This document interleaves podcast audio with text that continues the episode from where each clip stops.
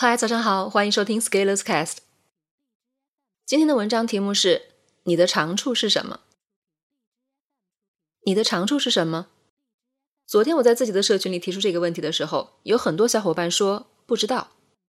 我问为什么，对方说感觉自己没有什么做的特别好，没有什么长处。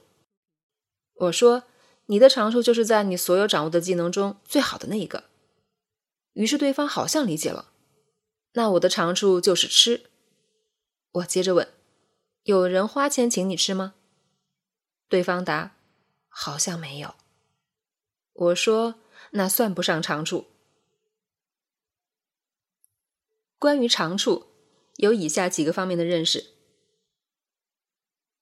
一，每个人都要有长处，才能在社会上健康发展。长处首先未必要代表你要比其他人都好。而是代表在你所有的技能中，这个是相对最好的。有的人觉得自己一无长处，不要这样想，在矮子里面至少挑出一个高个子。大狗要叫，小狗也要叫。之后你再和其他人比，然后比更多的人做得更好。二，明确了长处以后，努力把长处变得更长，比如。你如果感觉自己喜欢和人打交道，那就可以多做一些这方面的工作，接触更多的人。当你接触的多了以后，又会进一步加强你的长处。不过现在我们遇到的一个问题是，很多人在成长过程中被周围的人过度打压，以至于很多人不会自信了。三，最好的长处是别人愿意为此付费。如果你的长处正好和你的职业发展方向紧密结合。那你会过得很开心。一方面你在提升自己，另一方面你还能赚钱，两全其美。四，每个人都会有长处，我们要善于发现、赞美并鼓励他人的长处。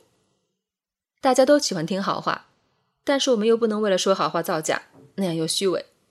所以夸他人的长处有利于融洽人际关系。他人如果有短处呢，包容之。五，我们的长处可以通过团队来弥补。长处与短处存在辩证关系。如果你的长处足够长，搭配好团队，你的短处就不会特别致命。但如果你长处有没有能够让你出众，短处又很多，那就需要下功夫补短板。六，团队合作与交友要多看到别人的长处，包容对方的短处。人无完人，当一个人有长处的时候，往往在另一方面也会存在短处与缺陷了。各方面都完美的人是不存在的，除非你不了解对方。而人与人的相处，不能只盯着短处，不看长处，或者把长处认为是应该的。七，强化长处还是提升短处，要看具体的情况。如果你个人还没有突围，还在迷茫中深陷。找到一个长处猛攻，形成突出优势很重要。这就是很多人说的找个细分赛道，然后拿第一，然后慢慢加强长处。我们也会看到，有的人为了当第一，营造了许多赛道，但是，一旦你做了第一，就能吸引到眼球啊。当然，如果要继续生长，需要构建组织来弥补不足。八。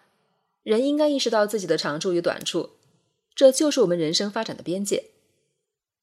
有很多事情可能我们做起来很费劲，但是其他人天生就能做好，这样的事情可以请他人来帮忙。但是有一些事情我们很容易做好，但是其他人却很费劲，这些我们不能轻易放弃。以我自己为例，我发现我在概念能力、规则设计。以及理性思考上可能会更擅长一些，但是在与人的交往上，我却没有很强烈的意愿。比如，我会主动去涉猎更多的领域，但是我却不会主动去认识更多的人。但是我认识一些朋友，他们就不太愿意花时间在读书上，却很乐于参加各种社交活动，然后认识新朋友，与人交流，获得能量。所以你看。这就是人与人在长短处上的差别。九，只要我们不是一无所长，我们就不用担心自己会不成功。这里可能会有人担心自己性格内向，不善于与人交际，可能不能成事。其实不是的，一个人能成事与否，性格特质不是决定性因素，自己一无所长才是失败的原因。所以，我们没成功，不是因为我们性格不好，而是因为我们真的做的烂。十，你的长处是什么呢？不要告诉我没有。有谁愿意为你的长处付费呢？他们在哪里？你如何找到他们呢？欢迎在评论区留言。本文发表于二零二零年四月八日，公众号持续力。如果你喜欢这篇文章，欢迎搜索关注公众号持续力，也可以添加作者微信 f scalers 一起交流。咱们明天见。